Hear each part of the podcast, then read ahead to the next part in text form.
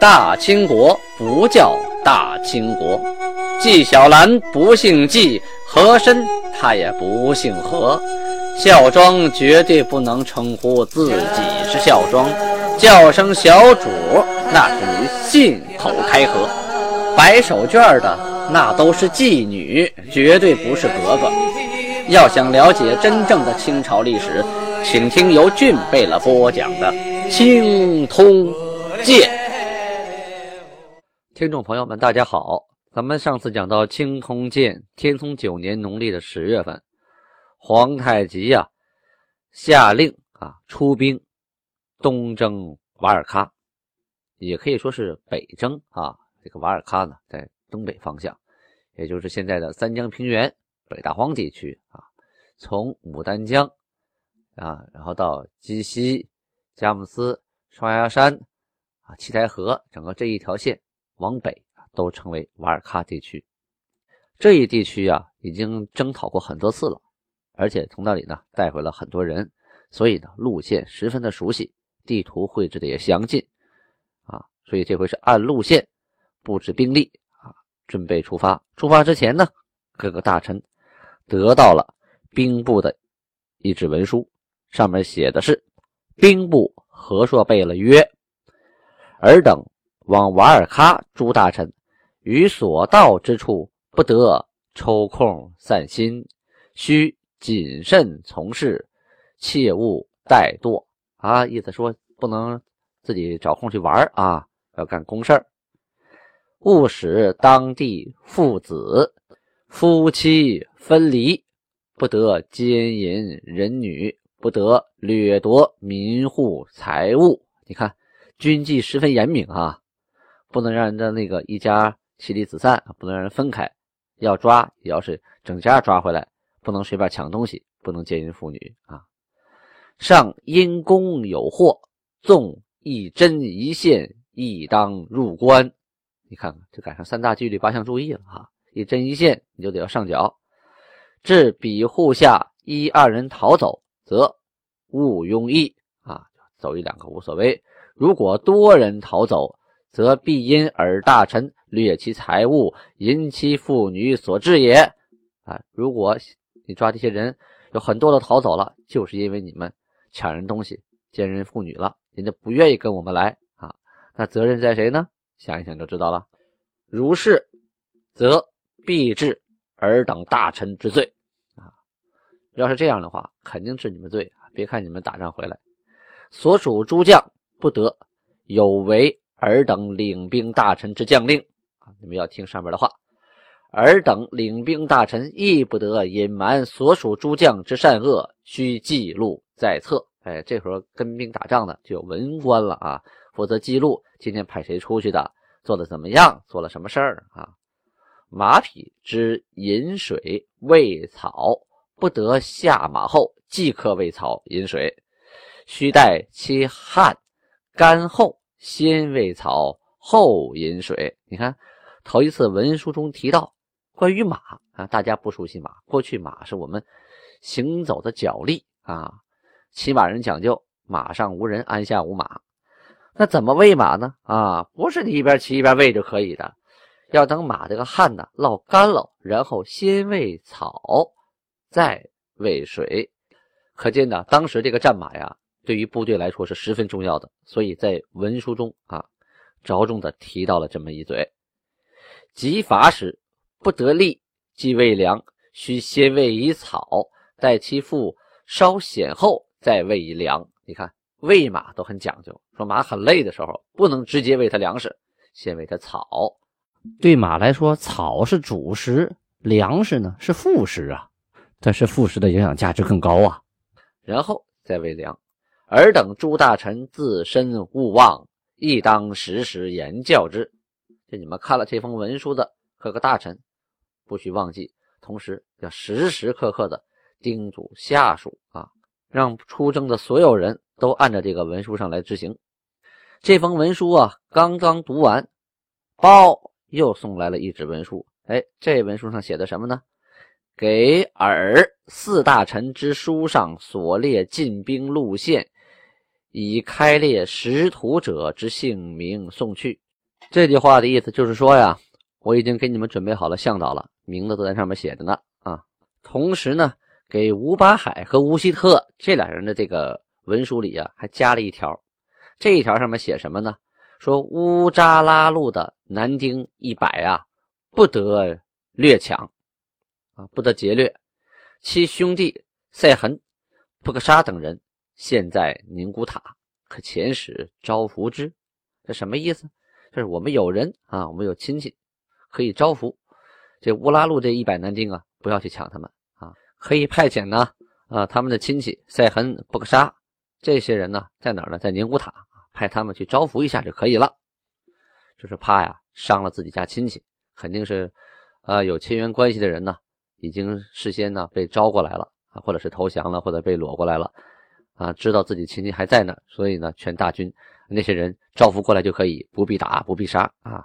大军准备停当，即刻就要出发。在出发那天呢，程正、车尔格、伊孙啊这两个人带着出师的各个大臣到韩前来告别啊，问问韩还有什么嘱咐啊？韩看了他们说呀。育儿之言，皆在书中矣。书中所欲，切记勿忘，时时观之。就说我要跟你们说的，前面信里都说过了啊，那些文书里都说了，千万不能忘，天天看着点儿。至整红旗之魁满，每每奸淫所服之女，上该奴才尚在，必杀之无疑。尔等。勿得如此。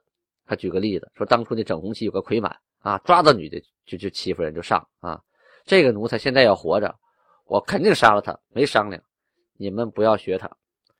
设尔等之妻为人所淫，尔等心中作何感想？啊，这打比方，你们媳妇被人家给欺负了，你们做什么想法呀？此时马匹较之以往皆肥壮。需缓缓进抵国界，待马匹消瘦之后再急行勿慢。哎，这里呀道出了一个养马的诀窍，什么呢？说现在的马呀吃的特别的饱，肥壮啊，好久没打仗了，养的特别肥，所以呢要慢慢的骑行，在他们稍微的肥膘下去点肌肉长一点，体力恢复点然后再快马疾行啊。四路进兵后返回时。需将缺额丁数造册带来，说你们打仗啊，路上是死了多少，牺牲多少，丢多少啊，要造册回来汇报。而多吉里所行路线岛屿颇多啊，凡应取之岛，即造船取之。攻而未克之岛，需造册带来，以便再次出师往征。这里指的这个岛啊，就是现在这个海参崴地区啊，然后就是属于俄罗斯地区，就是现在的日本海啊北部的海岸，这些有很多的岛屿，还包括库页岛啊，再往再往北，所以他们这一路呢是往这边打的。这些岛呢，他要画好地图，哪个岛我打下来了，哪个岛我没打下来啊，下次出征时候注意，说明那个时候啊，金国。啊，已经开始对这个东海地区行使主权了啊！原来这些小岛啊，还有部落是没有主的，我征服过来，那自然就是我金国的地盘了嘛。皇太极呀，又嘱咐他们说：如果你们发现呢，有从我们金国逃往之人啊，就是逃到那边的人，要派人呢招回来，不要打，跟他们说：昔尔等逃亡之年，粮食不登，逃之有礼。今瓦尔喀蒙古诸部皆归降于吾，尔等当来归之。意思说呀，当年你们逃走啊，是因为挨饿，不怨你们。现在蒙古和瓦尔喀诸部都投降金国了，你们也该回来了。就是啊，让他们用好言相劝。本来都是金国的人嘛，啊，不要自残骨肉。这些都嘱咐完了呀，大军准备启程。韩呢，有点不放心。又把程正、车尔格和伊孙给叫来了，跟他们说：“此等出师诸臣，征途遥远，恐其行军之中难待，准其与所服妇女中各取一人，然不得，则貌美者淫之。哎，这句话呀很关键。这段历史呢，在很多的史书当中都没有记录啊，甚至给美化成其他的呃文章啊，说可以带一个老婆去啊。这他本意是什么呢？是说呀，这些大臣呢，路途遥远，打仗的时候啊，怕饥渴难耐，怎么办呢？你抓到的妇女当中，你每个人可以选一个啊，留在帐中，自己留着解闷怎么都行，但是不许挑好看的。好看的女孩回来要交给韩啊，她是宝贵的财富，是不能随便奸淫的。这是皇太极呀跟车尔格伊孙两个城正说的。这两个城正呢就得传话下去，跟各个大臣说啊，你们出发了先等一等啊，韩有话说，就把皇太极的话啊原封不动啊告诉大家了。告诉完之后呢，又补充说，尔等尚不体察韩之爱意，不自取丑陋之妇。不以貌美之人献上，竟将俏丽者私留。我等必于尔等返回后仔细查看，如系该当自取者，则作罢；如献上丑陋自取美貌者，则必治尔等之罪。啊，哎，这话说的，大家该听懂了吧？就是说，你们留下的必须是难看的，好看的献给韩。回来以后，我俩要挨个的盘查。一旦发现你们留好看的，把难看的给韩，我要治你们罪。有人说了，这不对呀，这不人性啊，是吧？你抓到俘俘虏，你怎么能强奸人家呢？刚说了不能奸人妇女啊，怎么可以呢？哎，他考虑到啊，一是那个年代啊已经成性了，就是说，呃，以前呢对俘虏啊是非常虐待的，所以皇太极呢觉得大家已经成了一个习惯。再有一个出征路途遥远啊，这个当兵打仗的一些官啊。忍不住，忍不住怎么办呢？与其啊让他们乱来偷着来，不如啊公开的就说你们可以在俘虏当中选一名女子，但是好看的、美貌的不能选啊，要留下来回来交给韩来分配。大家想啊，在近代的战争中，这个妇女被奸淫的事情那是时有发生啊，何况在那个年代呢？啊，能定这么一条规矩，我觉得已经很人性化了。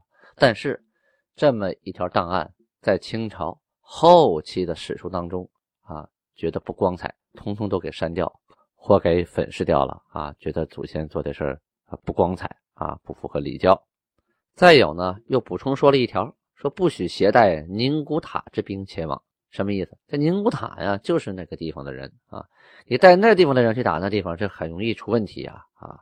所以呢，命令宁古塔的兵去干什么？去打杏，说白了就是打猎，让他们呢。打来猎物啊，供部队使用。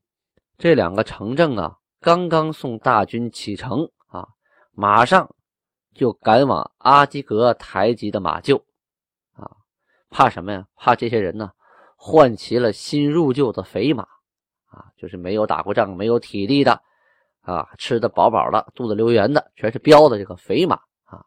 而且呢，他们逐骑啊，详细的都查看过，就怕这些人呢领错了马出去。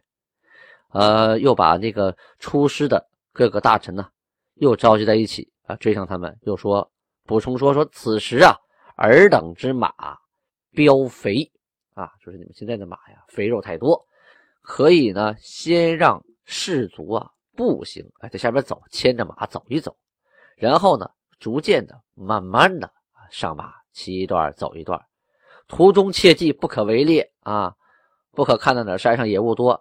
就去打猎，这很耽误事儿，又累马又累人。如果发现有围猎的情况，一经有人啊告发，必回来惩罚。又补充说，将满达尔汗牛录下胡尔哈人芬德里啊交付给扎夫尼，跟他说：“此人之二子及牲畜，在尔等出师之路。就这个人的儿子呀，还有家里的牲畜啊，在你们打仗的路上啊。此人之物获得后。”勿加侵犯，需妥善携之而行。上任其独自而去，恐其被杀。什么？就是你把他的东西攞回来以后啊，保存好，将来要还给他的。要是让他一个人啊去把东西领回来，恐怕呀，他路上被人杀了啊。估计啊，这个胡尔哈人芬德里啊啊，跟这些官有点关系啊，人情做得很好，所以呢，这两个城正特意的嘱咐了一下啊，他们两个的家产要保护。大家听一听啊，这天聪九年档的档案记得多么详细啊！可惜的是呢，这天聪九年档啊，在内阁大库的角落里沉睡了几百年啊，没有被人发现。所以清朝很多的史书中都没有提到这些细节，压根就没发现啊。现在呢，原档在台湾故宫博物院可以看到影印件啊，原版的影印件。大家感兴趣呢，也可以在网上买到天津古籍出版社出版的《天聪九年档》啊，这是汉字版的，是由啊关家禄、童永公、关兆宏三人根据日本啊人翻译的原版的满文《天聪九年档》的罗马转写，又转回来满文，然后再次进行翻译成汉文的。日本人转写的这个《天聪九年档》呢，啊，在网上也能买得到。至于满文《天聪九年档》的原版影印件呢，这就不好买了啊，要么买一套，这一套很奢侈，上万，很贵。呃，我呢跟台湾的这个故宫博物院的啊有一些微信往来，一些清史研究会的秘书长啊、会长啊，然后他们给我发过来几页这个影印件，看起来呢很清楚、很清晰，就是用过去的满文记录的当时的事情，由此可以确定的日本人的转写没有问题。啊，然后关家禄、童永公他们老先生啊翻译的也是十分的精确啊贴切。十月初七这天呢，兵部的贝勒啊派承正车尔格遗孙还有古尔布西额驸啊去问韩，说派到朱尔这个地方去割草啊，我们要不要派兵保护啊？还有张义站方向的那个达代那个地方四周的村子呀，我们要不要派兵去前往啊？现在。呃，割草的部队已经到达了那个渡口了，我们要不要派呃本路就是各地的大臣呢去设卡查看呢？啊，再有铁岭的兵啊，有一半都去朱尔那个地方了，铁岭啊兵只剩一半，我们在铁岭预备的大炮啊等等物资啊，是运到朱尔呢，还是留在铁岭呢？有人会问了，为什么割草啊？粮草粮草嘛，人吃粮，马吃草啊，没有草。那马冬天怎么过？啊都饿死了嘛？没有马，那怎么打仗啊？就跟现在没有油，你车怎么跑啊？说白了，割草就是储备汽油啊，柴油是这个道理。皇太极呢想了想，跟他们说：割草的时候啊，不用派兵啊，进兵边境的各村呢，设巡查哨卡之事啊，暂停，等我想想再说。各个关键的渡口啊，我们要夺取啊，派兵把守，占领好了。还有大炮等等地方呢，运到朱尔那些地方，铁岭这地方的汉官呢，让他们留在铁岭继续保护铁岭。这一天呢，还发生个事儿啊，要说一下，大家都很难理解，什么事儿呢？韩之第三福晋，就是韩的第三个媳妇啊，原系扎鲁特部巴雅尔图戴青之女啊。说这个人叫巴雅尔图，他的号是戴青，这个戴青就是戴清国的戴清啊。蒙语常胜将军勇往直前的意思啊。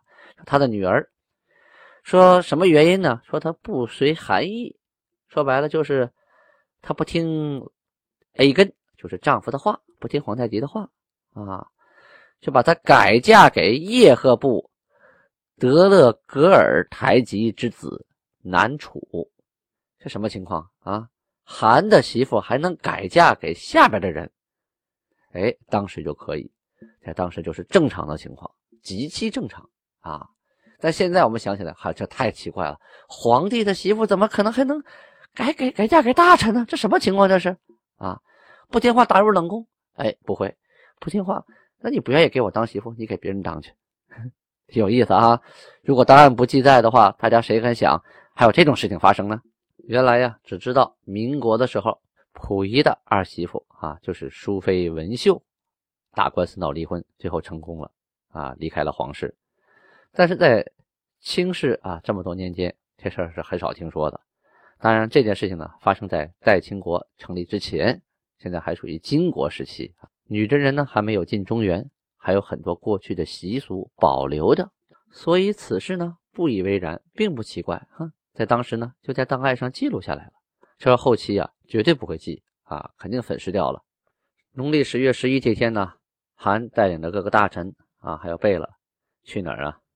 去原来统摄户部的和硕德格类贝勒陵前进行吊唁，难免一阵悲痛啊。吊唁结束之后，还回到宫中。十月十三这天呢，都元帅孔有德啊，还有总兵官耿仲明，还有总兵官尚可喜，都上来了一个折子，说的内容啊大体相同，就好像啊三个人凑在一起约好了啊，这么写，这么写，这么写，然后一块上的折子。